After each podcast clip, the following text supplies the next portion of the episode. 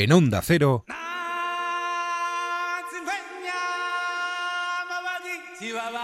Onda Fútbol. Queramos o no, todo se va acabando en esta vida. Lo nuevo tiene que ocupar los huecos que va dejando lo viejo. El invierno empieza a dejar paso a la primavera más esperada de nuestras vidas, y en el mundo del fútbol se acaba una generación histórica. La de Ronaldo y Messi, que poco a poco se van apagando. Por supuesto que aún les quedan goles que meter y noches que iluminar, pero el atardecer ya es imparable, y empiezan a vislumbrarse nuevos astros a los que rezar. Esta semana han saltado a la palestra Mbappé y Haaland, pero desde luego que hay muchos más. Los Foden, Sancho, Llorente, Ansu. Esos son los campeones del futuro. Y vamos a tener el privilegio de ver despedirse a una camada histórica. Y no caigamos en una excesiva añoranza, porque lo único seguro es que cualquier tiempo pasado fue anterior. Bienvenidos a un nuevo capítulo. En Onda Cero.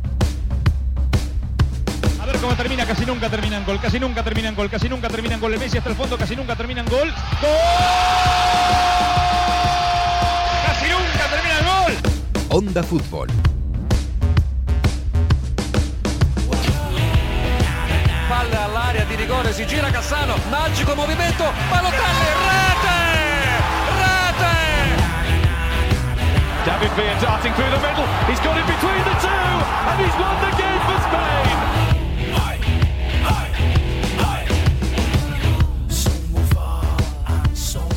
El ciclo de la vida que sigue avanzando y que ha llevado a Mario Gago a los sótanos del Coliseo Romano, por lo menos. Mario Gago, ¿qué tal? Muy buenas. ¿Qué tal, Jesús López? Aquí estamos. ¿Dónde estás? No, no te puede ver la gente, yo te estoy viendo y parece que estás ahí debajo de, un, de una bóveda romana, de un arco de medio punto o algo así, no sé. Estoy meditando para que los italianos que juegan esta semana en Champions lo hagan todo bien y además para que mi grupo favorito en San Remo se vaya concentrando, que queda ya solo una semana y les voy a dar fuerza moral. Así que toca fin de semana de, de concentrarse y de rezar y de, de hacerlo todo bien. ¿eh? Hay que estar preparados para lo que pueda pasar en Bérgamo el miércoles. Ay, ay, ay. Eh, Eso que tienes sobre tu cabeza, ¿qué es? Porque yo, yo no me acuerdo ya de arte. ¿Ves una bóveda artesonada, por ejemplo? Eh, no sé, es, es tremendo. Está Mario Gago en un lugar eh, de, de Italia idílico, eh, en plenos Alpes. Solo le falta Heidi y la cabra. A Fernán, ¿qué tal? Muy buenas, Alberto Fernández. Hola, ¿qué tal? Muy buena. Bóveda de cañón, ¿no? Es una bóveda de cañón ahí en la que está Mario, porque Mario es un cañón, así que se ha puesto en el lugar idílico para él. Claro. Per- Perfecto, que sí. ¿Y tú estás El en un lugar también idílico para ti o que no? Yo sí, bueno, pues ya. Iba a decir, nos hemos despedido de la Premier, pero efectivamente nos hemos despedido de casi de puesto de Champions, ¿no? Ya... Sí, más bien, del top Ya, 4. es, es- es muy difícil. Ocho derrotas eh, lleva el Tottenham y, y- y cuatro en los últimos cinco partidos. Es, es- es muy difícil, ¿no? Ya se ha descolgado.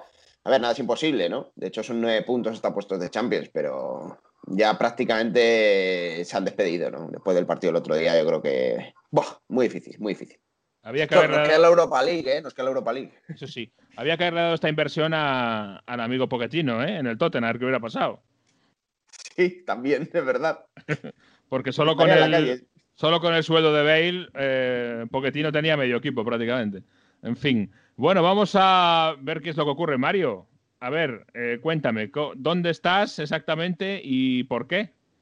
No, estamos en los Alpes, ya te he dicho, hay que recluirse un poco y, y entre partido y partido, pues hay que meterse aquí prácticamente al límite con Francia para coger fuerzas y, y demás. Eh, Sabéis que la situación epidemiológica en Italia estaba, está, parece algo mejor que en España, pero aún así las pistas de esquí no abren hasta marzo y la- tiene pinta de que no va a abrir para nada.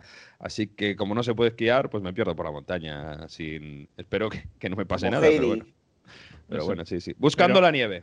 Pero el problema aquí no es el esquí, sino el- lo que llaman el après-ski, es decir, eh, que luego te vas de fiesta después de esquiar. No, no, no, no se puede, no se puede. El coprifuoco ah, hay que estar en casita a las 10 y aquí a las 6 de la tarde cierra absolutamente todo. O sea que no, no se puede ni siquiera tomarte una cerveza a las 8 de la tarde. Vamos, horario europeo tradicional eh, eh, absoluto. Vamos a empezar hablando de la Champions, que hay que seguir hablando de Champions, hay que seguir hablando de jugadores jóvenes y la Champions viene sonando así.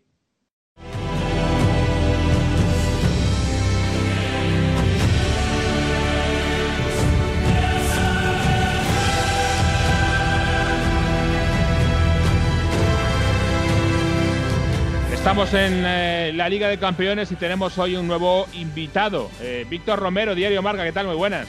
¿Qué tal? Muy buenas, compañeros, ¿qué tal? Buenas. Mario, nos has eh, introducido tú a Víctor, ¿no? Víctor Romero es un amigo que trabaja en marca y que además eh, juega al obviamente y que es un grandísimo admirador de Junior Mesías, ese delantero del Crotone que Hombre. hace nada vendía frigoríficos en Turín. Bueno, pues es el mayor admirador Víctor y además es un es un compañero de marca, como digo, que sabe muchísimo de fútbol internacional, de nuevas tecnologías, le tenemos ahí de streamer, le tenemos en el Twitch haciendo campeonatos de Pro Evolution, de FIFA, de, de lo que sea, así que tenía que estar en esta sección hablando de Champions con nosotros, claro. Hombre, el que Bueno, tenía que estar, perdona, el que tenía que estar decididamente era Junior Mesías en mi fantacalcho. Como tú dices, un futbolista que hace nada vendía frigoríficos tiene que estar en mi equipo siempre. Siempre, da igual. ¿De, de qué? ¿De qué? De utillero, de aguador, de lo que quieras, tiene que estar. Y ahí estuvo, y encima me lo está recompensando con goles. Algo que yo creo que ni él esperaba, ni yo, evidentemente, cuando lo fiché. Así que. eh, sea Pero que- frigorífico- Junior Mesías. ¿Frigoríficos de marca o frigoríficos incluseros? Pues, claro, aquí ya ent- entramos en un tema farragoso. Sí, sí, la verdad que no tengo ni idea, pero Junior Mesías tiene pinta de que es el típico al que tú le dices, quiero un frigorífico, te lo lleva, te lo pone, te hace la comida y se va. Te deja la casa limpia, sin nada, vamos, te lo hace todo. Y encima llega a la jornada con el Crotone y marca gol. Ahí está Don Junior. Ahí Bueno, está. Don Vamos Junior. a cancelar lo de Mbappé y Haaland, la tertulia de Mbappé y Haaland, vamos a hablar de, de Junior entonces. Eh, porque estamos eh, hablando, por supuesto, de la Champions y de los jugadores jóvenes que en esta semana anterior de Champions pues son los que han dejado mayor impacto, ¿no? Tenemos eh, una nueva generación de jugadores que viene, tenemos otra que poco a poco yo creo que les queda, pero se va acabando, se va apagando la generación de los eh, Cristiano y, eh, y Messi. Pero hay que recordar, eh, Víctor, y hay que decir que, que venga una nueva generación no significa que tenga que ser como la anterior. Porque, claro, le- Por favor. La, la de Messi y la de Cristiano es lo nunca visto. Por favor, por favor. comparar a Haaland y Mbappé, que son los dos que, digamos, más lo han petado en esta semana que se acabó, con las dos eh, dioses ¿no? del fútbol que nos ha regalado esta última generación, que como tú dices, eh, poco a poco se va apagando, es, es una tremenda losa que tienen. O sea, tú imagínate que sale Haaland marcando, perdón, Mbappé el otro día marcando tres goles. No, bueno, es que Messi a tu edad ya llevaba no sé qué, es que Cristiano a tu edad no sé cuánto. Joder, macho, déjame, vamos a dejar de comparar a estos dos pedazos de futbolistas brutales absolutos con Cristiano y Messi, porque todo el que venga no va a ser Cristiano ni Messi, porque hemos tardado 100 años en tener un Cristiano y un Messi, han coincidido a la vez, han coincidido a la vez, y ahora vamos a tener un impasse que van a ser tremendos futbolistas alejados de sus números, por lo menos. Es Yo que, lo que- eh, el, el error aquí es eso, es lo que está diciendo Víctor, porque lo justo, lo justo en, to- en todo caso, y que tampoco lo veo así, pero lo justo todavía podrías pensar que eh, a quien hay que comparar a Haaland y Mbappé es a uno con eh, Thierry Henry y al otro le puedes comparar, aunque no se parezcan en nada, pero con Ole Gunnar Solskjaer. Bueno, un, noruego, un delantero noruego que ha hecho historia en el fútbol europeo, un delantero francés que ha sido mm, seguramente de los mejores de la primera década de los 2000, que ha ganado muchísimos títulos con Francia también. Todavía dices, bueno, en ese marco es donde puedes meter a Haaland y Mbappé, pero directamente llevártelo a la cota más alta de la historia del fútbol, que es compararlo con Messi y con Cristiano Ronaldo, está desfasado para mí, para mí, porque los datos de la edad de uno y la edad de otro no son comparables. Han pasado casi dos décadas de- del comienzo entre uno y otro, ¿no? Por lo tanto, yo creo que no, no tiene ningún sentido hacerlo. Queda muy bien para el debate en España de intentar sustituirlo en Madrid y Barça por Cristiano y Messi, pero es un, es un debate que seguramente en otras partes de Europa o del mundo mm, se ríen, ¿no? Porque no, le ven, no lo ven serio. A mí lo que me sorprende de lo que han hecho Haaland y Mbappé en esta semana en Champions, que, por eso lleva a comparar a, a- los grandes, y, luego ya hablamos de los partidos de Champions de esta semana, digo, lo que más me ha sorprendido es que, bueno, lo, de- lo de Haaland era hasta normal en cierto modo. Le estamos viendo marcar goles casi todos los días y, y- y está siendo muy, muy regular. Pero Mbappé venía de una temporada bastante no voy a decir negativa, pero sí más abajo de otros, eh, de otros años, ¿no? De otros partidos donde sí tenía mucha más regularidad al crear ocasiones de gol y, al ser tan determinante. Así que, bueno, es verdad que ha venido la Champions y se han extramotivado más, pero creo que Haaland viene siendo lo que viene siendo en los últimos meses, si, si ves la Bundesliga, mientras que Mbappé sí que se ha exaltado en este partido contra el Barça. ¿no? Eh, Pero bueno, con los partidos de Champions, ya lo hemos dicho siempre, se exalta absolutamente todo.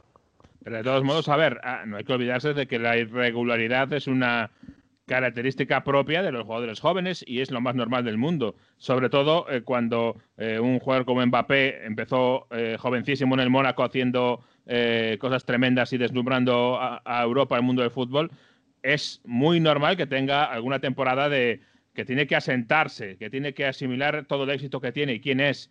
Y eso ha pasado con muchos jugadores jóvenes y seguirá pasando. Y no nos extrañemos que pueda pasarle eh, a Haaland también, que ha aparecido, digamos, entre muchas comillas, en el gran escenario europeo hace un año natural, porque fue el pasado mercado de invierno. Y tampoco sería de extrañar que el año que viene de, de Haaland sea un poquito más eh, flojete, porque, bueno, eh, ha pasado esta gente de ser un chaval de categorías inferiores, un adolescente casi, a ser un futbolista de primerísimo nivel. Y eso también hay que asumirlo y no es fácil.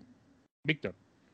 No, no, no solo, no solo no es fácil, sino que es que es lo normal, es que tú lo has dicho, es que lo, lo no normal era lo que, lo que, a lo que nos han acostumbrado en los últimos 15 años. Es que yo recuerdo que Mbappé tuvo unas semanas, unas semanas un poco, eh, bueno, pues eso, de, de irregularidad y ya parecía que, bueno, este iba a ser eh, la nueva estrella, tal, no sé qué, fíjate, se está apagando, no sé qué, que es, acordaos, cuando suceda, como bien has dicho, cuando Haaland pues en vez de llevar, en vez de salir a gol por partido, pues salga a gol cada dos partidos, parece que se va a acabar el mundo con Haaland. Y este era el que tenía que ir al Madrid, madre mía, no sé qué. Eh, bueno, eh, vamos a calmarnos todos con las comparaciones con Messi y Cristiano. Vamos a disfrutar del final de la carrera de Messi y Cristiano, que yo no sé hasta qué punto estamos preparados. Yo por lo menos no lo estoy preparado para, para leer algún día que Messi o Cristiano se nos retiran y vamos a seguir disfrutando del talento de Mbappé y Haaland en su justa medida, que no es poca, que no es poca, porque al final estamos hablando de dos grandes futbolistas. Desde luego que sí, y, más que bien. Vamos a fijaros también en la próxima semana de Champions y primero en los partidos, pero también en quién puede ser eh, más eh, gente joven que se una a esa nueva generación. A mí se me ocurre así muy por encima pensar en Marcos Llorente, en Timo Werner, en Phil Foden, pueden ser algunos de los eh, jugadores jóvenes interesantes en esta próxima jornada de Champions, porque hay varios partidos interesantes. Para mí el- la estrella es ese eh, Atlético Chelsea. No, Jesús, y ojo en ese Atlético Chelsea, porque está otro de los que se suponía que deberían comandar esta nueva jornada de jugadores como Joao Félix. Y Yao Félix, efe- efectivamente, que se, se me quedaba atrás. Eh, vaya, por cierto, vaya equipito que se está formando Portugal. ¿eh? Yo no digo nada, pero me parece que es el- la selección eh, con más prospectos de futuro, con más calidad, eh, vamos, por metro cuadrado. Mira Sí, que pero al final- Bruno y 10 más, Jesús, Bruno y 10 más. Pero es que está Bruno, está Joao Félix, está eh, todavía Cristiano, por supuesto, Bernardo Silva, que como vuelva lo de hace dos años, como decía Guardiola, es otro tío imparable. O sea, hay una, una calidad ahí impresionante, vamos. Sí, y al final, pero al final tiene que venir Eder para darles la Eurocopa. Esto es así. Sí, sí. Al final tiene que venir Eder en el puto único gol que ha marcado en los últimos 14 años de su carrera deportiva para darle la Eurocopa a Portugal en Francia, que el tío jugaba en Francia, en el Lille, que ya Pero- tiene pero- un par de pero. Víctor, si, a ti- si imagínate, Víctor, que tú eres futbolista, te dan una opción de que en tu carrera vas a ser un, un- un saco de, de harina, ¿no? Que vas a ser un paquetón enorme. Te dan la oportunidad de que elijas un gol para que tú marques en tu carrera y que se te recuerde por eso. Vamos, Eder es, es- es un dios, o sea, es un dios en eso también. Además, lo has definido a la perfección. Eder es un saco de harina y de harina. mm, No, no de trigo, no de la buena de trigo, no, no, harina de, no sé.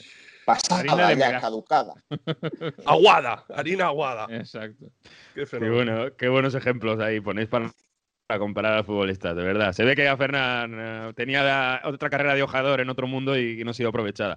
Bueno, Oye, decíais. Yo quiero, yo quiero, oh, un segundo, Mario, porque estamos hablando la semana pasada de Mbappé y Haaland, pero para Ah. mí hay otro jugador de esa misma jornada que tiene la misma edad y que hizo un partidazo, que es Jadon Sancho, ¿eh? y que creo que también hay que tenerlo Sí. en cuenta. Que es verdad que, que este año yo creo que no sé si está también eh, pagando la regularidad o esa ilusión que tenía de acabar en la Premier esta temporada que no se ha visto eh, recompensada y eso en verano te puede eh, desmontar también un poco psicológicamente y por ahí también puede venir la cosa, pero es verdad que Jadon Sancho es otro de los que tiene ahí el futuro y que no acaba, no acaba de romper este año. Y es otro más. Y hay muchos. Hablando ya del aspecto puramente futbolístico, este Atlético Chelsea para mí es eh, la más atractiva y una de las más inciertas también, porque el Atlético, después de una primera vuelta imperial, parece que se, nos está cayendo un poco. El Chelsea lleva el, recorrido contrario, ¿no? Si, digamos, eh, la distancia era grande en el momento en que se hizo el sorteo entre Atlético y Chelsea en diciembre, ahora esa distancia cada vez es menor, porque uno va para abajo, parece un poquito, y el otro va mucho para arriba, el Chelsea. El Chelsea está además fundado en este nuevo proyecto en gente joven, ¿no? Con Abraham el otro día de 9, Mason Mount, yo tengo muchas ganas de, verle, a ver si llega Havertz, aunque sea para la vuelta, Vermeer, gente que, bueno, no es especialmente joven, pero que sí que se espera que no sé si este año o el siguiente sean importantes ya para el Chelsea para, hacer goles importantes y, para demostrar, bueno, que, pueden hacer algo más que luchar por meterse en puesto de Champions en Premier League. Yo tengo, bueno, la curiosidad de, sobre todo como Mason Mount, bueno, ahí entre, en tres cuartos contra una defensa como el Atlético que se organiza bien, vamos a ver cómo, cómo salen en, este partido Simeone, pero que, puede encontrar eh, espacios, ¿no? Y, es de verdad el primer test para, para Tuchel después de los cambios que yo creo que ha mejorado, sobre todo en defensa, respecto a lo que tenía mm, Frank Lampard. Así que sí, sí, yo tengo mucha curiosidad de los jóvenes del Chelsea. ¿eh? O, Hudson-Odoi también, Mario. Tammy Abra, lo has dicho. Eh, tiene tres o cuatro el Chelsea ahí también. Suyo es muy interesante. A mí tú lo, has dicho además suyos, ¿eh? Suyos, porque los que han traído estamos en ello, ¿eh? Estamos en ello. A mí Tammy Abraham es, el que de momento veo más complicado que tenga futuro en el Chelsea como titular, me refiero, eh, porque me parece que es una de las eh, eh, grandes demarcaciones a reforzar por el Chelsea el próximo mercado, pero aún así eh, fíjate, y creo que es interesante ver lo que ha hecho Tuchel eh, cuando ha llegado eh, al, Chelsea, porque ha tomado decisiones que podían parecer contraintuitivas. Es decir, en un equipo plagado de mediapuntas creativos, lo que ha hecho es meter tres centrales y dos pivotes. Y ninguno de ellos es N'Golo Kanté. Y ya está montando la estructura del equipo en base a, uno, César Spiricueta, que yo creo que vuelve porque es buenísimo eh, y te soluciona muchas cosas y te, eh, te asegura competitividad en tu equipo. Y César Spilicueta es el que marca que el Chelsea juega con defensa de tres centrales. Eh, para dar también vuelo a los dos carrileros. Y luego ese doble pivote de Kovacic y Jorginho, que asegura un curioso equilibrio entre la salida de pelota más limpia de Jorginho y el orden que te da Jorginho y la energía y, la verticalidad un poco de un pivote como, como Kovacic, que está eh, fantástico. El otro día decía Tuchel que si llama a Kovacic a las 3 de la mañana para que entrene a las 3 y cuarto, está en Kovac, en la ciudad deportiva, eh, preparado para entrenar. Y yo creo que esa eh, elección de Tuchel te está condicionando todo lo demás, porque ya te quedan poquitas piezas para meter todo ese arsenal de, delanteros y media puntas y de segundos puntas que tiene, ¿no? Eh, porque al final Mount y Werner parece que se están eh, acomodando en esa zona de creación y a partir de ahí pues son nada contadas. Y bueno, pero Hudson Odoi, por ejemplo, también está jugando, aunque lo está haciendo de carrilero, ¿no? En una posición a lo mejor que, no estaba tan habituado, pero al menos lo está haciendo jugar más que Lampard en las últimas semanas. Es verdad que, se resiente mucho más el, puesto de nueve, ¿no? De, delantero en este, en este Chelsea, porque si no, Giroud ya con sus años. Pero bueno, que yo veo al Chelsea bien, ¿eh? No, no, no creo que el Atlético, además con esta la racha de resultados, se puede relajar, o bueno, no se va a relajar, ¿no? Pero que se puede confiar porque creo que el Chelsea te puede sorprender y sobre todo con, gente con calidad de arriba y que eh, en italiano se dice spensierata, ¿no? Que, le da todo igual, que, va a ir a jugársela sin problema. Yo creo que este es uno de los, de los partidos, estaba analizando, escuchando, eh, que marca perfectamente lo que son o lo que es esta primera eliminatoria de Champions. El sorteo hecho hace un mes casi parecía que el Atleti había tenido suerte. Bueno, el Chelsea de, Lampard no arranca, tiene muchos problemas, mm, ha fichado medio equipo, se está adaptando a año de transición y ahora de repente llegamos aquí a finales de febrero y ojo, porque es que este Chelsea que le tocó al Atleti ya no es el ya no es aquel Chelsea. Esto ya Ni el Atleti es el Atleti. Ni el Atleti es aquel Atleti, claro. Claro. Entonces es, es como, bueno, eh, me han engañado, ¿no? Con la entrada, me han engañado con el, con el producto.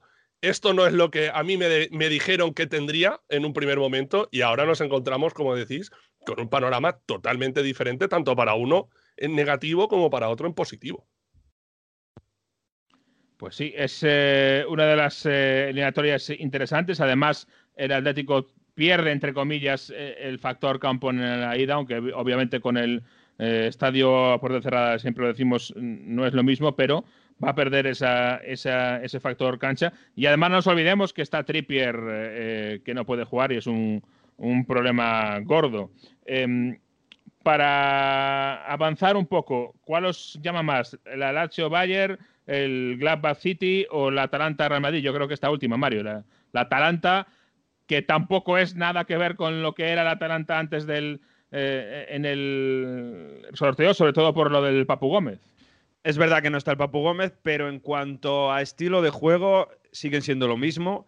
Y en cuanto a la forma de afrontar la eliminatoria, eh, no va a cambiar. Y eso da igual que hayan perdido a Papu, ha metido ahí a Pesina Gasperini, que es un centrocampista también llegador, que por ejemplo en Copa Italia lo ha hecho bastante bien.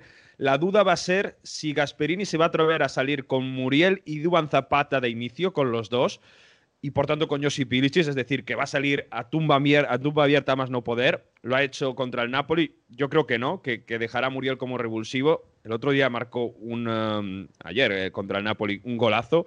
Muriel que de- demuestra que está a un, um, a un eh, estado de forma fantástico. Y, y yo creo que si el Madrid, sobre todo con las bajas en defensa de Sergio Ramos, no está intenso, porque el Atalanta va a plantear un partido de ida y vuelta, donde hay que aprovechar los espacios, donde la velocidad va a ser clave ahí puede sufrir el Real Madrid. Y, se ha visto, ¿no? Porque partidos intensos, donde se va a presionar muy arriba, es donde se le puede buscar las cosquillas a, a lo de Zidane. No va a estar Hateboer, que es el, eh, el- uno de los extremos que, que se la lió al Valencia hace un año. Hace un año estábamos en San Siro en un Atalanta-Valencia en el inicio de la pandemia. Madre mía, Podemos cómo pasa el uno de tus futbolistas preferidos, ¿no? Exacto, sí, sí, sí, sí, sí. Y por cierto, parece que no va a estar ni para la vuelta, pero sí va a estar Robin Gosens, así que yo creo que puede ser interesante si el Atalanta sale fuerte, concentrado y no de- no deja muchas cosas de atrás. Además estará Cristian Romero a muy buen nivel. ¿Cómo la Atalanta puede buscar las cosquillas al Madrid? Insisto, ¿eh? Eh, por nivel de plantilla el Madrid está muy arriba, pero con las bajas que tiene y con la intensidad que va a meter la Atalanta, una sorpresa eh, no es tan descabellada. Víctor, ¿cómo Yo le tengo muchas ganas, le tengo muchas ganas a este partido, porque siempre el, el Madrid tiene una, no sé si es una cualidad o una debilidad, ya no sé cómo llamarlo, pero siempre parece, parece que no está, ¿no? Parece que, bueno, que, que está nada, la liga ya no tal. Luego llega la Champions y aquí parece otra historia. Parece un equipo como cogidito por pinzas, ¿no? Parece que el Atalanta, como tú dices, si llega si- a tumba abierta, como tú dices, puede hacerle ahí una buena brecha a la defensa del Madrid, sobre todo sin Sergio Ramos y toda la jerarquía que pone sobre el terreno de juego. Vale, yo quiero verlo. Yo quiero verlo. Yo quiero ver a este Madrid de Champions, a ver cómo sale, con qué mentalidad sale, con qué ganas sale. Y sobre todo yo creo que es una eliminatoria que va a depender casi tanto de lo que se lo crea al Atalanta. Lo que tú has dicho. Si sale a tumba abierta, si sale con, con todo, ahí es donde le va a poder hacer un poquito de... Yo creo que le va a poder coger más las cosquillas al Madrid de atrás. Pero es que, es que yo estoy cansado ya de ver esto. Es que el Madrid parece que no está y luego está. Es que- Acuérdate contra el Inter, ¿no? Que decíamos, en la vuelta cuando esté Lukaku, que puede hacerle las cosquillas, que tal, Sí, en la sí. fase de grupos de hace nada, de un par de meses, y ganaron en San Siro, es verdad, también por la ayuda de la expulsión de Arturo Vidal y el penalti a favor, pero ganaron genial. Eh, no- Pero no es igual, fase de grupos y, y- y aquí se está jugando directamente el pastel. A mí me da más miedo si fuese madridista el partido de, de vuelta contra el Atalanta. Si el Atalanta llega vivo, que puede ser perfectamente posible, me daría más miedo ese partido que el de ahora. Porque ahí van a ir a saco, ¿no? Ahí van Claro, a ir. Porque ahí van a ir a tumba abierta. Y la Atalanta cuando va a tumba abierta es cuando más peligro tiene. Pero es que van a- prácticamente. yo creo que van a ir ahí así, la vuelta, y, o sea, la ida y la vuelta. O sea, van a jugar a igual pase lo que pase, en la ida. O sea, Yo no- recuerdo el partido del Liverpool de fase de grupos que no me esperaba la Atalanta después de lo que pasó en la ida, no me esperaba la Atalanta que, que jugó en Anfield, ¿no? Y a mí me sorprendió muchísimo y dije, otra vez vuelvo a, a pecar de, de no confiar en la Atalanta y ver lo que tiene este equipo, que es un equipo atrevido, valiente, descarado, que, repito, cuando va a tumbo abierta, eh, es que te, te pone el partido como ellos quieren y hacen goles, ¿eh? Hacen goles a cualquiera. Y aquí no son jóvenes, Jesús, pero insisto, Dubán Zapata, Muriel y Josip Pilisic, como les dejen espacios, pueden hacer un desastre. Bueno, a mí me, pasa como a Víctor, que me cuesta eh, eh, no ver al Madrid extremadamente competitivo en una eliminatoria de Champions. Vamos a ver qué es lo que ocurre. Este año eh, coqueteó con el desastre en la fase de grupos, pero al final lo acabó arreglando. No está Ramos, es verdad que en ese carácter del equipo yo creo que tiene mucho que decir.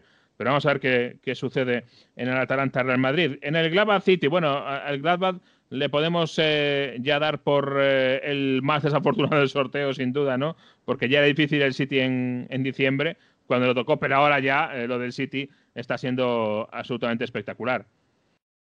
Está siendo un paseo militar en, en Champions, perdón, en Premier, y ahora el pobre Gladbach, el equipo alemán este, ¿no? que, decía, que decía Buffon, qué grande.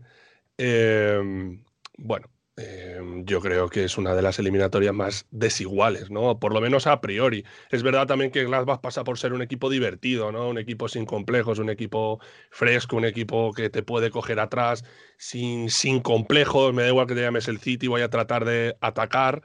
Pero es que si te toca otro equipo bueno, pero es que al City ahora mismo no se le mete mano a si te llames Gladbach, a si te llames Arsenal, Tottenham, Liverpool o lo que le pongan por delante.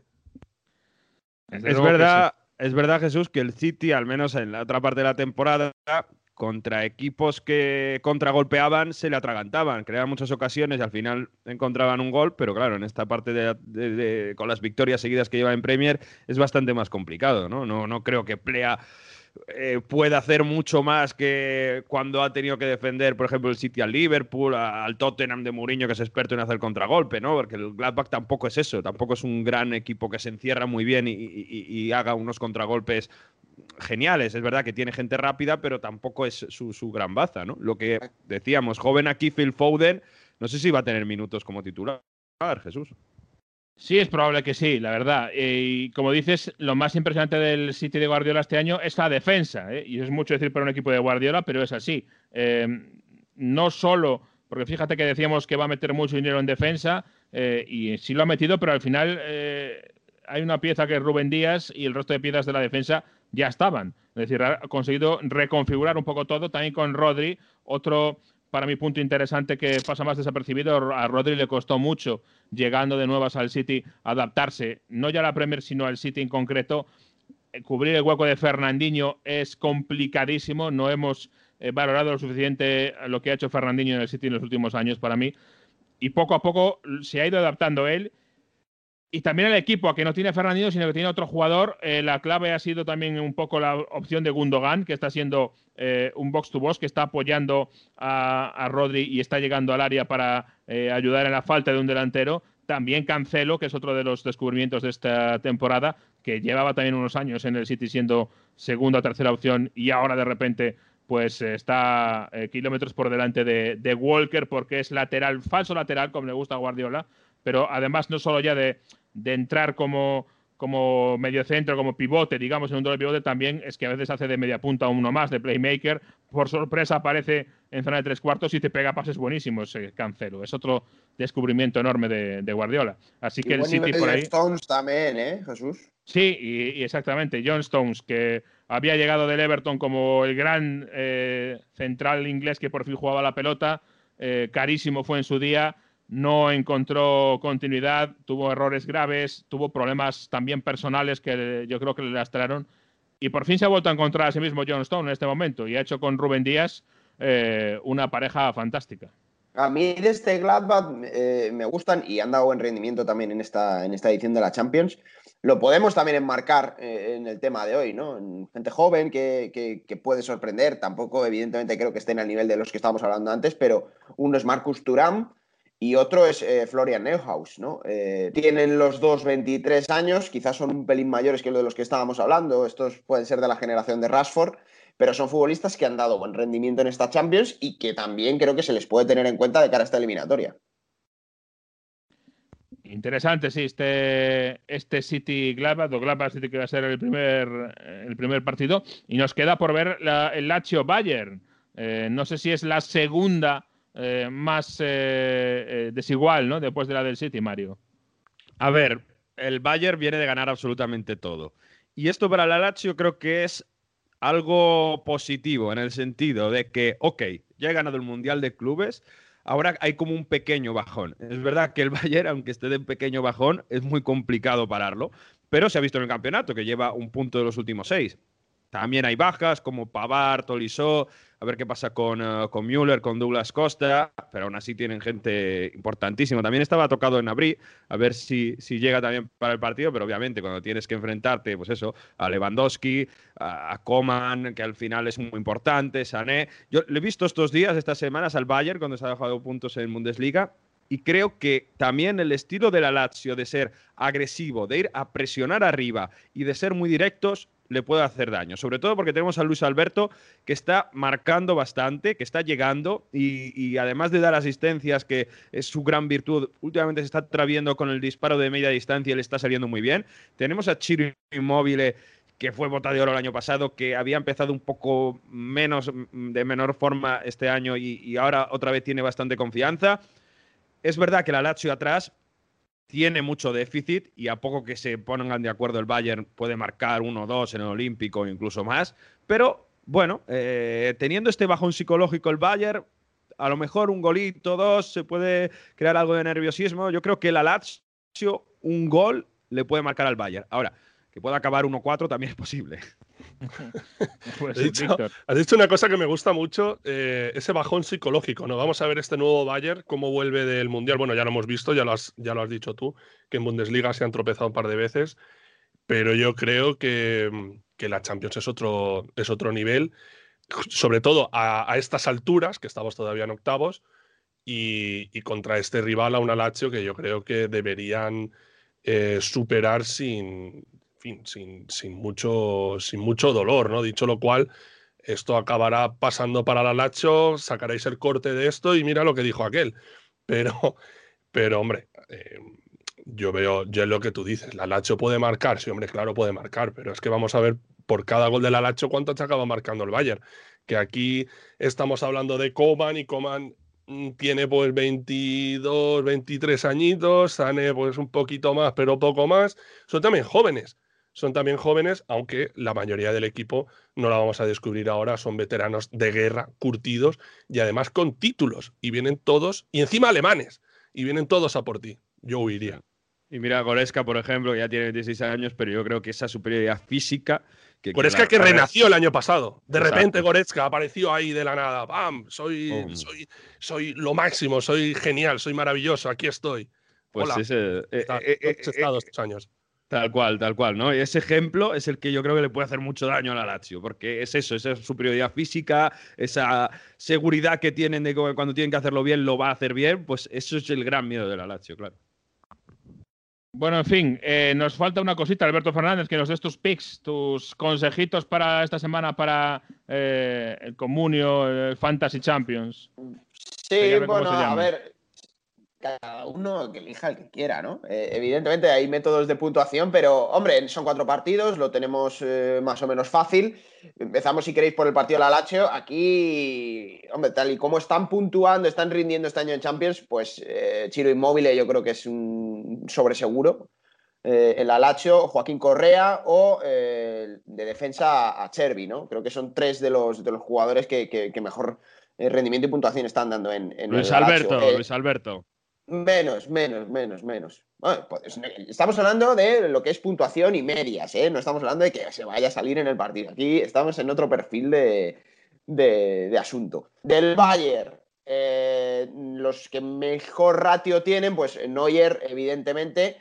Kimmich hasta la lesión y Coman, porque el resto baja mucho la media de los jugadores del Bayern, incluso Lewandowski, por los últimos dos encuentros de Champions ha bajado muchísimo eh, el, ratio. Em, respecto a la otra eliminatoria del Borussia contra el, City, bueno, pues ya he comentado eh, eh, Florian Neuhaus, Marcus Thuram, también meter ahí a la asamblea, son los tres más destacados del Gladbach que pueden dar una buena puntuación. Del City, pues eh, Phil ¿no? Yo creo que es el jugador que más puntos tiene, además eh, está en buen estado de forma, creo que puede ser una buena apuesta. También Ferran Torres y e Ilkay Gundogan, ¿no? Son los tres ahora mismo que, mejor ratio tienen. Del Atlético de Madrid-Chelsea. Bueno, aquí difiere un poquito, porque resulta que de los que mejor puntuación tienen del Atlético van a ser baja, ¿no? No va a estar ni Joao Félix, tampoco va a estar eh, Trippier. Aquí la apuesta tiene que ser o Marcos Llorente, Angelito Correa y poco más, ¿no? Me encantaría por un Coque, un Carrasco, algo de este estilo, ¿no? Del Chelsea, el Chelsea tiene una variedad de puntuación porque, por ejemplo, arriba está Giroud, pero Giroud solo le podemos considerar por el partido del Sevilla, por lo tanto, no, está teniendo una regularidad en Champions. Aquí el mejor es el Timo Werner y después el portero, ¿no? Eduard Mendy, que está teniendo bastante regularidad en sus actuaciones, en sus puntuaciones y también es una apuesta interesante. Yo, por ejemplo, tengo a Eduard Mendy en, en mi equipo. Y el tercero, Jorginho. Jorginho es el que también tiene buena puntuación. Después del partido del Atalanta y del Real Madrid, bueno, aquí Cristian Romero es el, mejor jugador, más valorado, mejor dicho, del Atalanta, es un defensa, ¿no? Que es interesante que no sean todo gente de arriba. Y después Duban Zapata y el ya extinto, ¿no? En el Atalanta Papu Gómez, ¿no? Por lo tanto, aquí, bueno, pues ya puedes apostar un poco más por lo que tengas tú de sensaciones. Un Ilisic, un, un Muriel, algo de esto. Y del Real Madrid, eh, evidentemente el jugador que, mejor ratio tiene es Benzema en esta Champions. Y eso que se perdió un partido por lesión, pero Benzema diría que es casi una apuesta sobre seguro. No va a estar, por lo tanto, mm, baja mucho, ¿no? Tony Cross, Modric, Casemiro, son todos centrocampistas en lo que puedes apostar en este Real Madrid, ¿no? Esos son, Jesús, nombres que, que bueno, si tienes un fantasy de estos, pues te puedes montar un equipito bastante bajo con ellos y no tienes por qué gastarte mucho dinero. Pues eh, muy completo, sin duda. Tenemos eh, muchas ideas ahí para ir configurando nuestros equipos. Vamos a agradecer a Víctor que nos haya acompañado para desgranar esta jornada de Champions. Eh, seguro que la veremos todos con un cafecito y con mucha excitación. En casa, eso sí, porque no hay otra, pero es lo que hay, Víctor.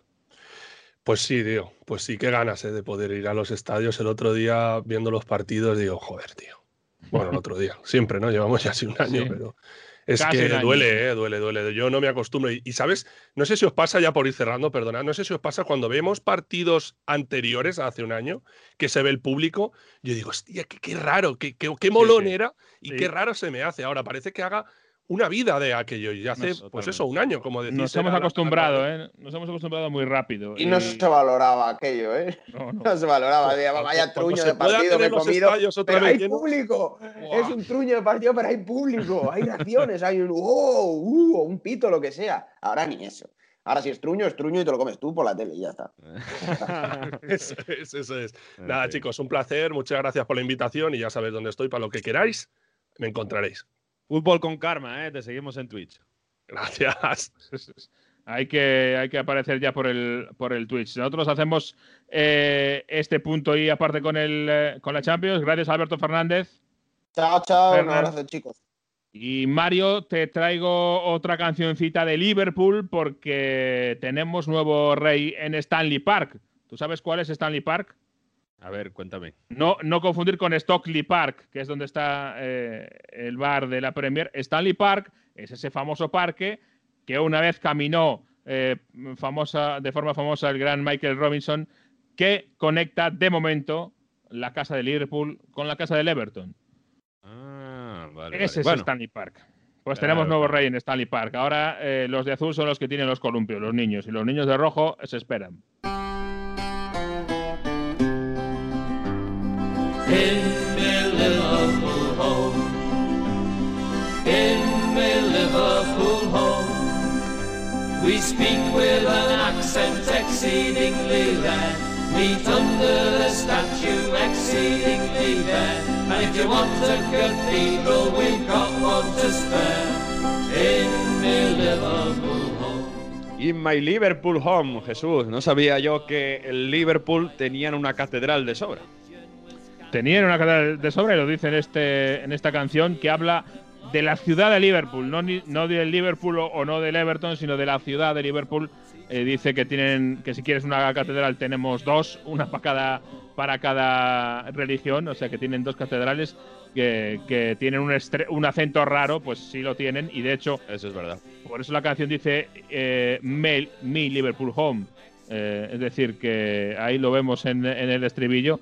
Y habla también de la de la estatua desnuda, ¿no? Que es el Dickie Lewis, que es una estatua que tienen de- en bronce grande eh, de un desnudo. Así que eh, habla de la ciudad más que de los equipos, pero es que lo cierto es que hemos tenido derby de Liverpool con un resultado no sé si sorprendente, pero sí inusual con, el, con lo que llevan los tiempos y lo que últimamente estaba siendo la historia de esta ciudad, porque Liverpool está batiendo todos los récords negativos, todos no, pero muchos, y es llamativo porque es un equipo fantástico que nos ha maravillado a todos y que sin embargo ha caído, ha hecho el efecto péndulo, ¿no? Había subido tan arriba que ahora parece que está cayendo muy abajo, yo creo que también momentáneamente, pero es curiosísima eh, de repente cómo se ha roto algo ahí y cómo no solo ha perdido su, eh, su gran regularidad, sino que de repente parece que está desangrándose.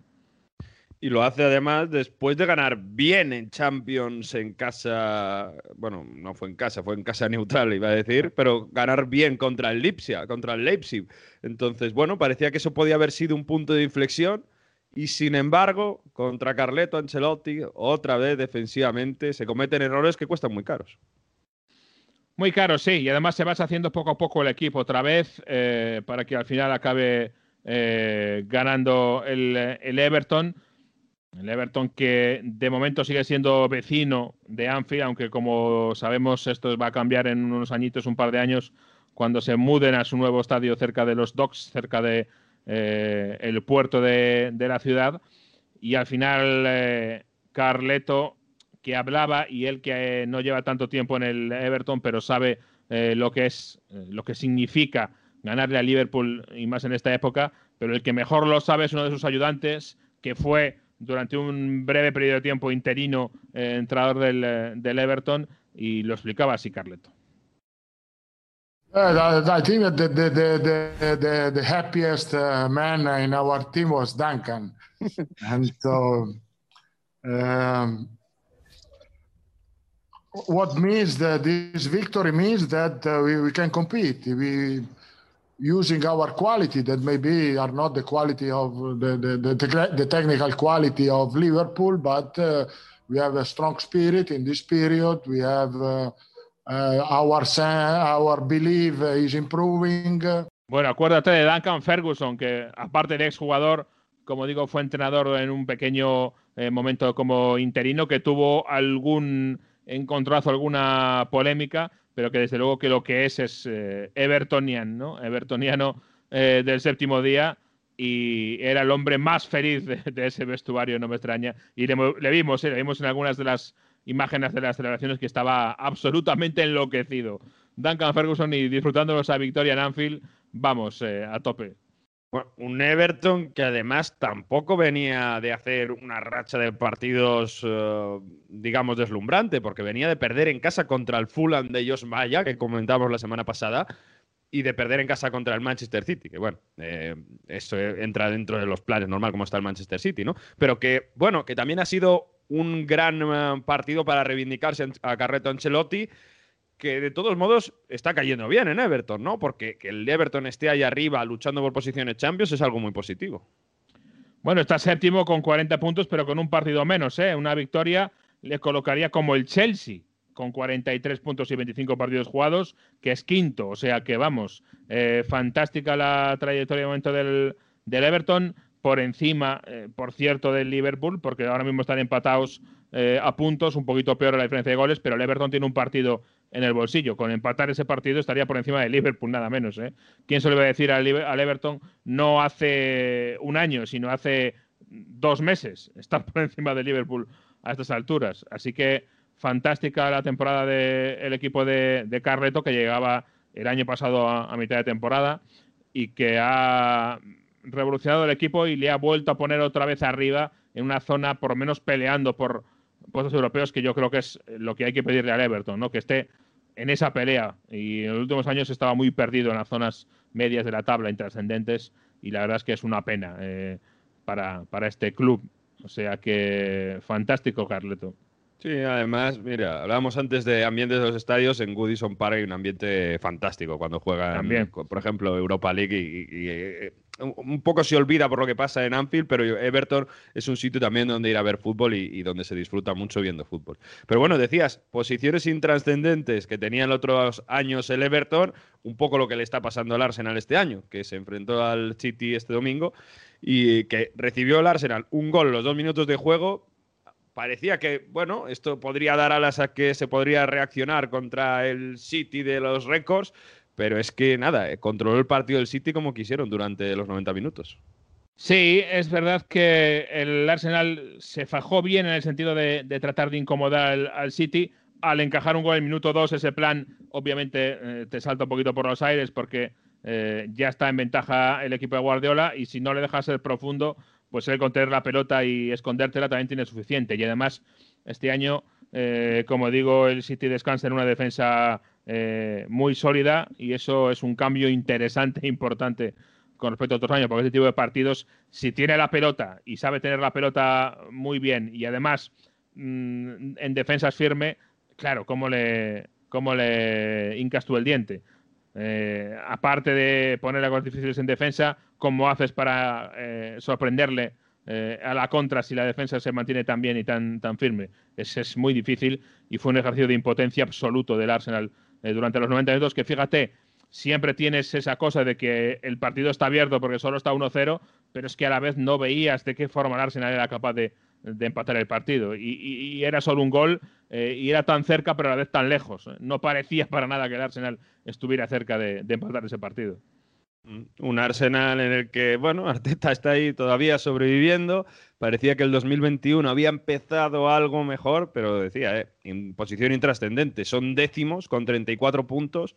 Y ya no digo la Champions League, que la tienen a, a, a, más de 10 puntos de distancia, es que meterse en Europa League o la Conference League, esta que va a empezar la próxima temporada. Tendremos que hablar un día nueva que empieza una temporada en, en, Europa, pero decía, meterse en algo de Europa el próximo año es casi utópico. Es muy difícil, sí, es muy difícil para ellos. Bueno, eh, claro, ¿qué pasa? Que ahora todos están mirando lo mismo, que es la Euro que ganar la Europa League.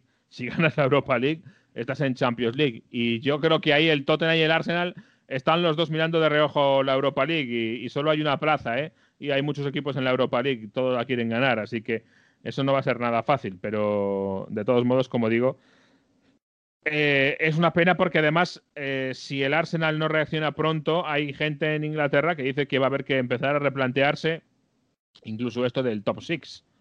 El top six son los equipos eh, más, eh, por lo menos los clubes más grandes, en ese caso sí, pero en cuanto a los equipos, claro, es que el Arsenal ya lleva mucho tiempo fuera del fuera de la Champions y por lo tanto ahora está décimo, como dices, está más con el Wolverhampton y el Leeds que con el Chelsea, el United y el City. Eh, es complicado, la verdad. Y la gente, o sea, las críticas a Arteta están siendo, siguen siendo duras eh, durante estas semanas. No están siendo tan duras como uno se podría esperar, yo creo. Eh, yo creo que, bueno, primero las expectativas con el Arsenal han bajado de forma dramática. Eh, acaban de, de, perder o de echar a un entrenador al que habían fichado como el sustituto de Wenger y tampoco lo ha conseguido mejor. O sea que de momento la cosa con Arteta, eh, obviamente por supuesto que tiene críticas, pero no es tan grave como uno podría esperar. Yo creo que hay un poquito de resignación ahora mismo en este año tan, tan raro. También, vamos a ser sinceros, le ayuda muchísimo a Arteta que no haya afición en el estadio, porque no sería lo mismo con pañoladas y pitadas eh, todas las semanas que ahora que queda todo un poquito más confinado ¿no? a las redes sociales, etcétera. O sea que por ahí Arteta tiene esa ventaja de tener más fácil sobrevivir en, en momentos duros a la espera de que el año que viene, eh, cuando esperamos que se vaya normalizando todo, eh, la cosa vaya a ir cambiando. Aún así, y a pesar de todo, ha vuelto a recibir una ayuda y un respaldo público importante. ¿Eh? Aunque diga que no le hace falta a Pep Guardiola, pero cada vez que tiene la oportunidad, y eso yo creo que le honra, habla y defiende muy bien a su expupilo. No, he doesn't need help. He's more than well prepared to to get help for the uh, for me. So of course, he's an important person uh, of my life, especially when we we were in a lot of contact in our period here in Manchester, and uh, everything is going well for me. He make me happy. Bueno, Guardiola que primero mandaba estas palabras súper cariñosas a, Arteta y además en otro corte también hablaba del futuro brillante que le espera al Arsenal y de los jugadores que tiene tan buenos para desarrollarse en el futuro, etcétera. Está claro que el Arsenal ahora mismo solo puede hablar de, de futuro y no de presente, porque el presente eh, parece bastante complicado. Odegar en este Arsenal tiene futuro. ¿Crees que, bueno, por el momento ya ha conseguido ser titular, ¿no? Y, las expectativas están muy altas con él.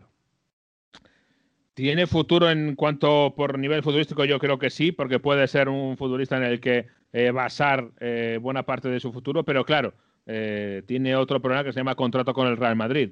Y vamos a ver eh, cuánto dinero tiene el, Arsenal para seguir invirtiendo en su plantilla. Odegar podría ser una pieza importantísima, pero tiene a Odegar cedido, tiene a Ceballos también cedido. Eh, el Arsenal, algo que creo que ha hecho bien es eh, entre comillas, deshacerse de muchos jugadores en este último mercado. Si ves eh, sus momentos del mercado, pues se han ido muchos, muchos, muchos jugadores. Está haciendo cambio de, vestuario muy claro.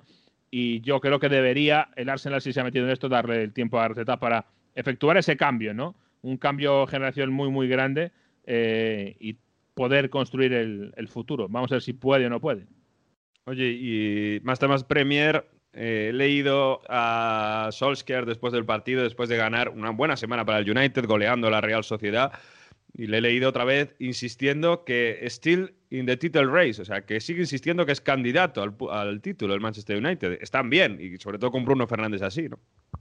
Sí, bueno, por lo menos que se mantenga viva la, carrera o la pelea por el título no es mala cosa. Al final, yo creo que aquí hace eh, Solskjaer eh, el típico truco de todos, los, de todos los entrenadores, que es ir a la contra. Cuando todo el mundo le decía que iba a ganar la liga y se iba a pelear al City, él decía, bueno, bueno, eh, cuidado, eh, cuidado, eh, que esto es pues, complicado.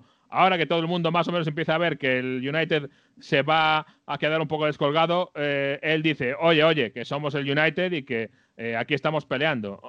Hay un partido entre el City y el United que yo creo que puede ser decisivo para eh, terminar o no esta carrera son 10 puntos. Hombre, a ver, son 10 puntos, pero sobre todo eh, la sensación de que el City no va a dejar de ganar partidos ya de aquí a final de temporada. Eh, y, es que ya no es la cuestión de si el United le va a remontar 10 puntos al City. Yo creo que la duda la tengo es que si el City de aquí a final de año va a dejar de ganar 10 puntos o no. Que, no lo tengo nada claro, porque la, racha de victorias que lleva es absolutamente impresionante, con lo cual si no está claro que el City vaya a dejar de ganar 10 puntos de aquí al final, imagínate cómo lo tiene el, el United para, para, remontárselos. Lleva ganando todo el City desde el 15 de diciembre. Ese día, City 1, West Brom 1, empate en casa. El anterior había sido precisamente el empate también a cero con el United en, en eh, el primer partido, el partido de ida, digamos, aunque no es así, de la primera vuelta eh, contra el United. Desde entonces, 15 de diciembre, lo ha ganado todo, todo y todo, como decía el anuncio. Así que con, ese, con esa trayectoria, pensar en remontadas, claro, es que es prácticamente imposible. La mejor racha de Guardiola en un banquillo en partidos de liga. Ha superado lo del Barça, ha superado lo del Bayern y, ha superado absolutamente todo. Y es un récord, en fin. Guardiola imparable, en fin. Está imparable también el West Ham, ¿eh? que se están metiendo en zona de Europa, a ver qué pasa. Pero bueno, estaba mirando que los ingleses en Europa League, te decías tú que claro, tienen que apuntar a eso. Ganó bien el Tottenham en casa del Wolfsberger en Austria el Manchester United, como decíamos, a la Real Sociedad, un buen empate del Leicester fuera de casa contra el Slavia Praga y el Arsenal que empató en Roma contra el Benfica 1 y tiene la vuelta en casa. O sea que todo muy, muy bonito para que se puedan meter cuatro equipos de ingleses en octavos de, Europa League. En fin, es... Eh, eh, yo creo que bastante interesante. Y, y a ver, eso por arriba o por lucha por Europa. Pero la lucha por el descenso, ojito, Sí. ¿eh? Que parecía que, se- que no teni- que no iba a haber este año lucha por el descenso. Yo me voy a apuntar aquí, voy a hacer una cosa muy fea, que es apuntarse eh, una medalla y decir yo ya lo dije, pero llevo repitiendo mucho tiempo que a pesar de que parecía que los de abajo estaban eh, eh, todos muertos los tres, siempre en la Premier siempre hay un equipo que eh, hace una carrera al final, un, un canto del cisne si quieres, pero que reacciona. Y ese equipo está siendo el Fulham, el Fulham eh, de Scott Parker, que se está acercando peligrosamente a la zona más alta de la tabla. El Fulham que ha conseguido eh, ganar otra vez esta semana y que está teniendo muchos puntos, está acercándose y sobre todo está eh, disparando los nervios del Newcastle. ¿eh? Ojo en Newcastle, que se las prometían muy felices, que se veían casi salvados después de una primera vuelta razonablemente buena, de una primera parte de la temporada, si quieres, razonablemente buena. Y de repente el Fulham está a solo tres puntitos. Tres puntitos del Newcastle y cuatro del Brighton, por cierto. O sea que hay partido, hay eh, opción del Fulham que viene, como digo, lanzado con todo para tratar de ganar. Esta semana le ganaba 1-0 al eh, Sheffield United, pero es que además el equipo de Scott Parker, fíjate, porque es que eh, si nos fijamos en su trayectoria, en las últimas cuatro semanas ha conseguido dos victorias y dos empates. Esos son ocho puntos, ¿eh? Ocho puntos y tiene 22 en total. Con lo cual te da una idea de, de cómo es el impulso que ha, que ha logrado. Más de un tercio. Bueno, pues ahí estamos con Jos Maya, muy pendientes, que ha caído de pie en el Fulham. A ver si se salva o no. Y por cierto, en esta, en todas las peleas, pero yo creo sobre todo en esta del descenso, hay un factor que no estamos teniendo en cuenta y yo creo que al final de temporada puede ser decisivo y puede cambiarlo todo. Ese factor es que quizá vuelva al público. Está mejorando mucho la situación epidemiológica en, en Inglaterra. Además, eh, la campaña de vacunación va eh, a gran velocidad.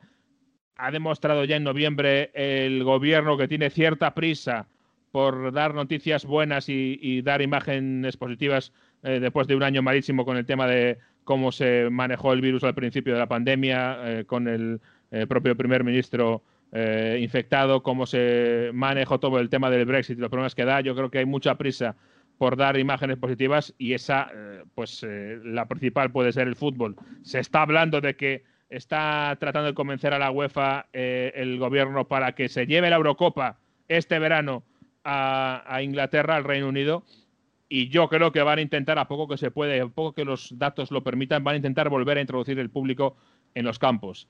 Y si la final, el final de temporadas con público en el campo cambia todo, vuelve a cambiar todo y podemos ver diferencias muy grandes en cuanto a las líneas que llevan ahora los equipos. O sea que ojito con este factor que a mí me parece que es eh, eh, como al final de temporada eh, agitar todo y cambiar todas las piezas de, posición y volver a, a, ver cosas distintas. Ojito. Mira, respecto a la Euro, te puedo decir que la UEFA va a decidir el 5 de marzo cómo se va a hacer finalmente esa Euro 2020 que se va a hacer en 2021. Pero en fin, ojalá pueda volver el público a las gradas de la Premier, porque el fútbol al final es esta imagen, ¿no? Este termómetro que nos mide cómo está la, cómo está la sociedad y, y, si puede volver la gente a los estadios, que decir que habremos dado a la pandemia un, un, un duro portazo, ¿no? Que, que, habremos avanzado mucho.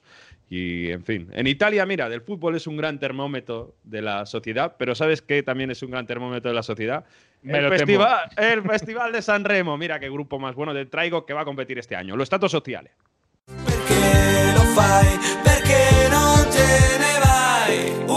Una vita in vacanza,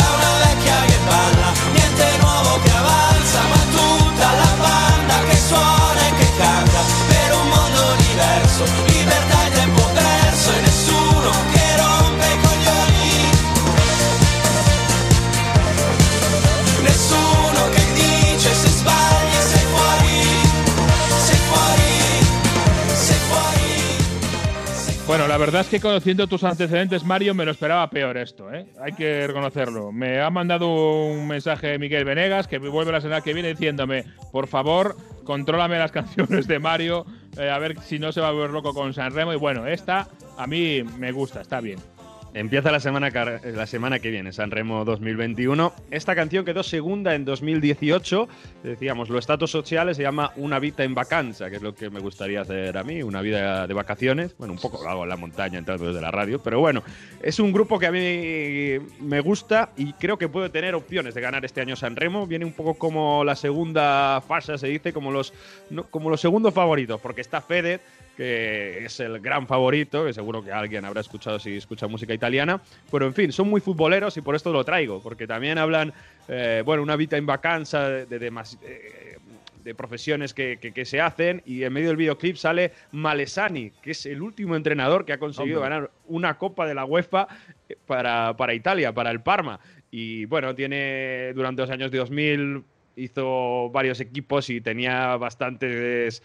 Lo hemos traído, yo creo que alguna vez en Onda Fútbol, que era muy gracioso, como en alguna rueda de prensa se enfadaba con los periodistas, decía que era demotivato y por eso sale en el videoclip un tipo con la, con la careta de Malesani. Decía que era mollo, que era suave, que, que, que, no era duro con los jugadores. Bueno, es bastante gracioso que alguien busque a Malesani en las ruedas de prensa si sabe algo de italiano, se divertirá mucho, sobre todo cuando estaba entrenando al Panathinaikos. Bueno, pues dice los datos sociales que van a dar espectáculo en San Remo como el fútbol de Cruyff. Entonces, claro, bueno, con Caray. eso se espera un San Remo muy futbolero porque, como sabes, va a estar Zlatan Ibrahimovic toda la semana. Y en medio hay un Milan Udinese. ¿Y cómo se va a entrenar si entrena en Milán y San Remo está prácticamente pegado a Génova, la frontera casi hacia, hacia Francia? Pues bueno, vamos a ver, porque después de lo que ha pasado en este Milan Inter, en este derby, hay preocupaciones, claro. Ni que necesitas entrenar, el bueno de, de Slatan. Como diría el otro eh, Festival de San Remo, bienvenido a Slatan. Vamos a ver esa, ese espectáculo. ¿Qué, va a hacer exactamente? ¿Va a hacer de, de jurado, de opinador sobre las canciones? No, presentador va a presentar canciones, hará su speech eh, relacionado, pues, eh, algo del fútbol con las canciones. Va, va a hacer una especie de presentador, de hóspite, de invitado, de padrino de algún, eh, de algún, eh, de algún grupo. Mira, te cuento una anécdota rapidísima sobre el nivel de enfermedad de San Remo que hay. Hemos hablado en la sección al principio con lo de Champions del comunio, el, fanta, el fantasy y todo eso. Hay una aplicación del fantasy de San Remo. O sea, porque como es toda la semana, pues te coges los, eh, los cinco que van a cantar, te dan más puntos. Si viene presentado por el, el de la orquesta famoso, te dan más puntos. Si un artista consigue eh, contrae el COVID durante la semana, te dan más puntos. Si te presentas Latan Ibrahimovic, te dan más puntos. Bueno, eh, una enfermedad. eh, Oye, hazte, hazte un equipo ahí y compártenoslo. correcto, correcto. Lo Queremos haré, ver- sí, sí, y, sí, y la semana que viene comprobamos, eh, eh, o, o cuando según vaya avanzando, comprobamos el acierto que tengas. Oye, Exacto, hay que hacer el, el, el Fantarremo. El Fanta San Fantarremo. Remo, Fanta San Remo. Fanta. Bueno, en fin, eh, dejando San Remo aparte. eh, este año se nos había caído la Juve. Parecía que era el Milán el que pujaba por, por ese puesto, por volver a reverdecer viejos laureles, pero eh, poco a poco la, eh, la realidad se ha ido imponiendo y al final está claro que es el Inter el que toma eh, la maglia rosa en este caso, iba a decir maillot amarillo, pero este caso es la maglia rosa y el que está claramente ahora como favorito para llevarse este escudeto. Después de este 0-3, de este duro golpe en el eh, derby de la Madonina, en el derby de Milano, es verdad que queda muy tocado el Milan. ¿Por qué? Porque sufre mucho las, digamos, los puntos de fuerza que tiene el Inter. Primero, que no ha tenido durante la semana ningún partido europeo. Por tanto, Lukaku y Lautaro estaban frescos. En la primera que tuvo el espacio Lukaku, se aprovechó, tomó la espacio a Romagnoli y metió un balón a la olla para que Lukaku rematase. Y ya todo ahí hacia arriba. Para un Milan que pudo reaccionar y que tuvo ocasiones, pero al final luego Handanovic tuvo buenas paradas y en una contra, pues también en velocidad, en este caso Perisic, que estuvo también bastante bien entrando por banda y, y siendo muy, muy incisivo, pues le puso un pase de la muerte para Lautaro y se acabó de romper el partido para el golazo de, de Lukaku final del, del 0-3. Estuvo bastante bien todo el equipo, la defensa aguantó, a pesar de que estaba Ibrahimovic intentando rematar en varias ocasiones. Lo que decía Samir Handanovic, que había tenido errores clamorosos, por ejemplo, en Copa de Italia contra la Juve, sacó manos extraordinarias. Y fuga Scudetto para el Inter. Son cuatro puntos más que el Milan. Además, el golaveraje ganado. Y 11 sobre la Juve, que en el momento que estamos grabando esto todavía tiene que jugar contra el Crotone. Por tanto, todo felicidad para una Inter donde hasta Eriksen es mega importante, ya lo vamos diciendo, juega contra el Milan otra vez, y fíjate si estaba feliz Conte que después del partido quiso subrayar el gran partido de Cristian. Um, ho detto a Christian che mm, per me è stata la migliore, la migliore gara che lui ha giocato oggi. Eh, ehm, ha fatto praticamente quello che, quello che gli chiedevo. eh, ha, giocato da doppio play, eh, quando c'è stata la possibilità si è inserito. Eh, è stato veramente bravo nella fase di possesso, nella fase di non possesso. Bueno, bienvenido, ¿eh? Bienvenido Antonio Conte al Ericksonismo, ¿eh? Yo soy, es mi protegido, el gran danés. Siempre me ha encantado cómo juega y la verdad es que me alegro de que por fin la cosa vaya, vaya saliendo en, en Milán porque es un futbolista de una calidad excepcional. Sí, pero una posición muy lejos de lo que jugaba en el Tottenham. Mucho más para abajo. Parece que Eriksen lo ha asumido también. Está trabajando en eso. Y dice Conte, es, eh, estoy muy contento de que Cristian haya pedido todo, que haya hecho todo lo que le he pedido. O que dejando claro que si haces lo que quieres, vas a jugar y mira, hasta va todo bien. Bueno, pues eh, está teniendo Conte este Inter el ritmo Scudetto digamos, los mismos puntos justo en las mismas jornadas que tenía Mourinho cuando consiguió los últimos títulos en el, en el Inter, o sea, 2008 y 2009 y 2009-2010, el año del triplete. Por tanto, en cuanto a Scudetto, el Inter está dejando buenas sensaciones, está yendo bien y ahora, además, es que tiene pues otra vez semanas tranquilas, mientras el Milan va a tener que jugar la vuelta contra el Estela Rosa, contra el um, Estrella Roja de Belgrado, por cierto, mala suerte ahí en ese 2 a 2 en la ida. Pues va a tener Genoa y Parma, que son de la parte media-baja. Sí que va a tener luego la Atalanta. Además, cuando la Atalanta tiene que ver al Real Madrid. O sea, que todo de cara. Y, todo esto eh, en una parte de temporada, pues eso, que luego le va a venir gente eh, en el próximo mes y medio que no debería perder puntos. Así que podemos ver a un, a un Inter bastante bien, todo lo contrario del Milan, ¿no? Que decías que, se ha, que ha perdido mucho, mucho esa brillantez, pero fíjate que semana. Pierden 2-0 contra la Spezia, contra el Spezia en la Spezia. Empatan contra Belgrado y 0-3 del Inter. Se nos ha desinflado un poquito con Ibrahimovic, que estuvo demasiado solo en, en el derby de la Madonina este, este pasado domingo. Todo de cara para el Inter, pero yo te voy a poner un, un- pero. Claro, es que vamos en la clasificación a la Juve que está muy abajo, pero es que le faltan dos partidos por jugar ahora mismo. El que tiene que jugar para completar esta jornada, como decías, contra el Crotone, más el famoso partido ante el Napoli que está en crisis. Eh, es que si ganan los dos, la Juve se pone cerquita, ¿eh? cerquita del Inter. Eh, ¿Todavía hay esperanzas de remontada o no? Ahora, por resultados al la Juve de Pirlo no se le puede decir nada, porque si gana esos dos partidos que dices, el del Napoli, por cierto, todavía no tiene fecha, se quedaría a un punto del Milan y a cinco del Inter. O sea que está ahí.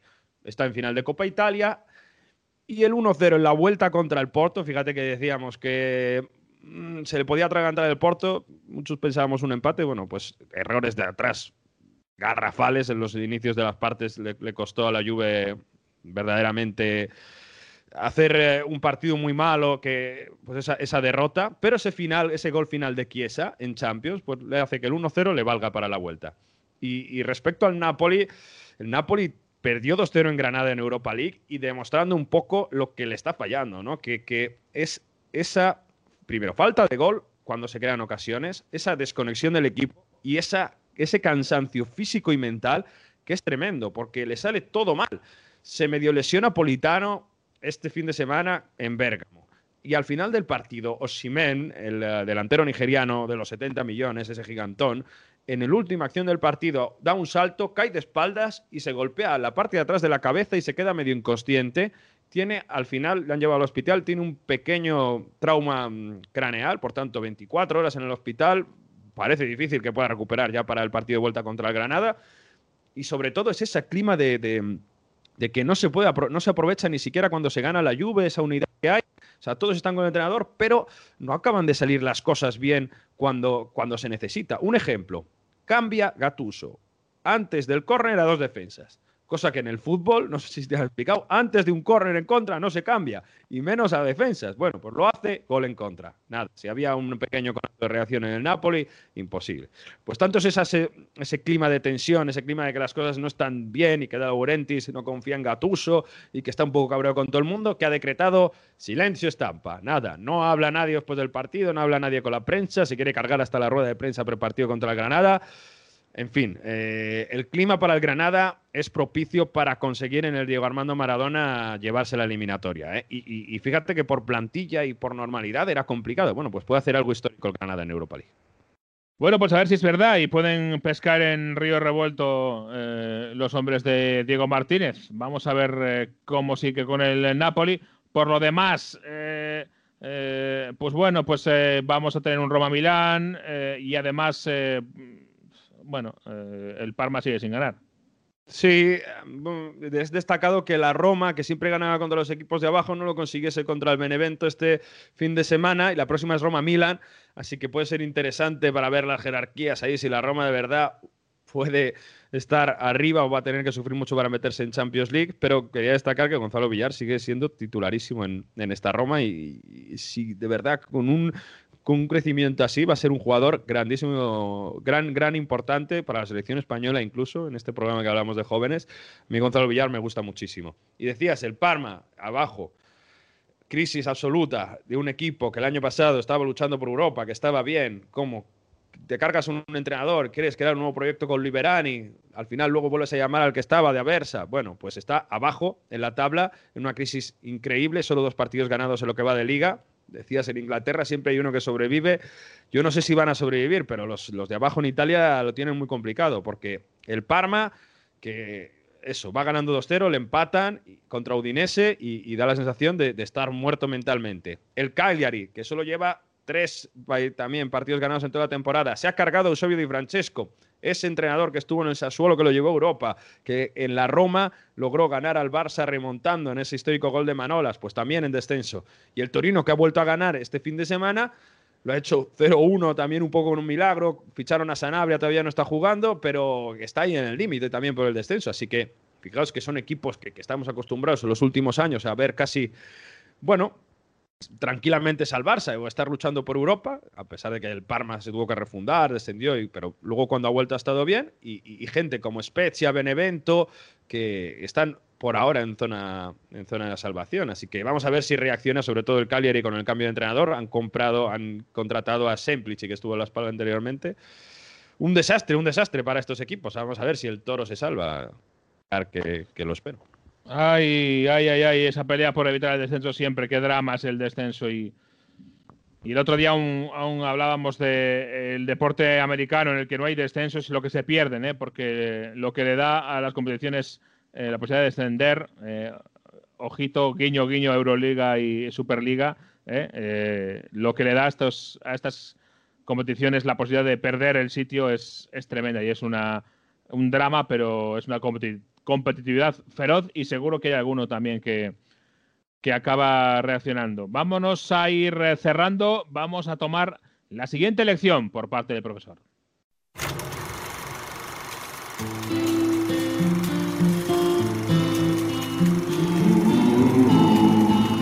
Lo venimos diciendo, ojito al fútbol de Portugal, que es the next big thing, parece. Vamos a ver qué pasa en la Eurocopa, pero está apareciendo muchísimo talento allí y vamos a poner un ojito en esa liga, en la historia también futbolística enorme de Portugal. Y en este caso nos vamos a Lisboa, pero a la orilla en teoría pobre, a la del Sporting de Portugal. Ni Oporto ni Benfica están en lo alto de la clasificación en la liga portuguesa.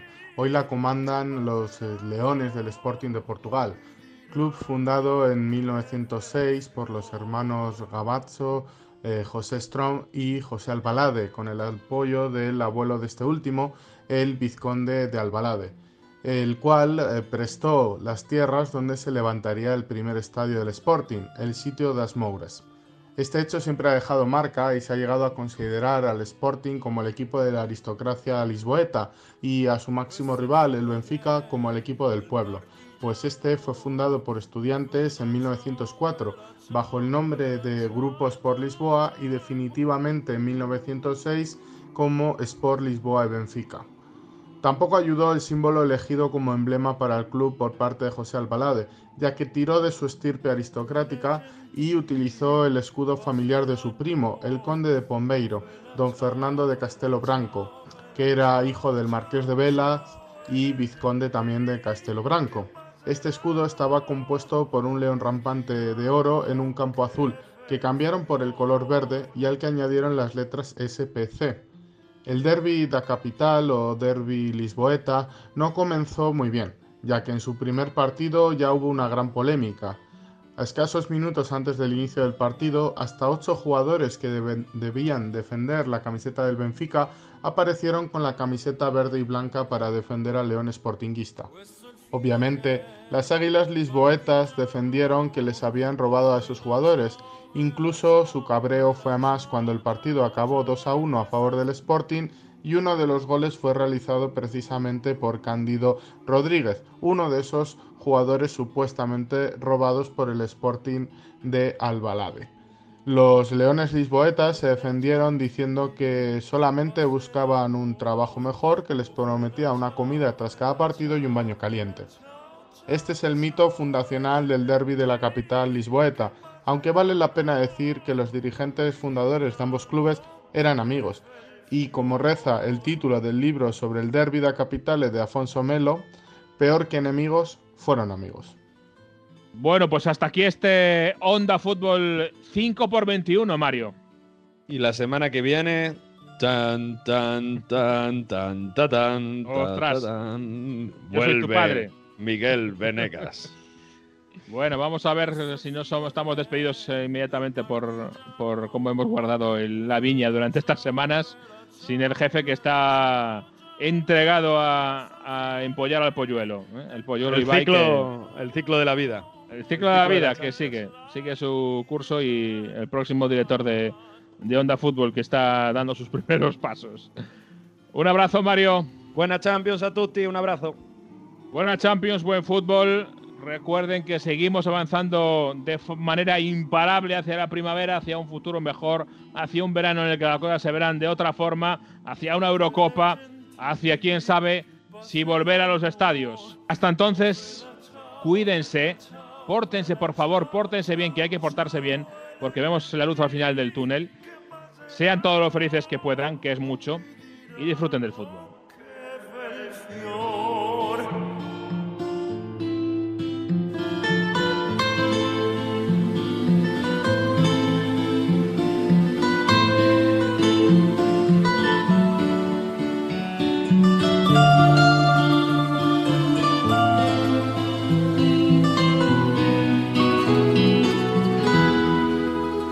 Questo è il fiore del partigiano. Oh, vela ciao, vela ciao, vela ciao, ciao, ciao. E questo è il fiore del partigiano morto per la libertà.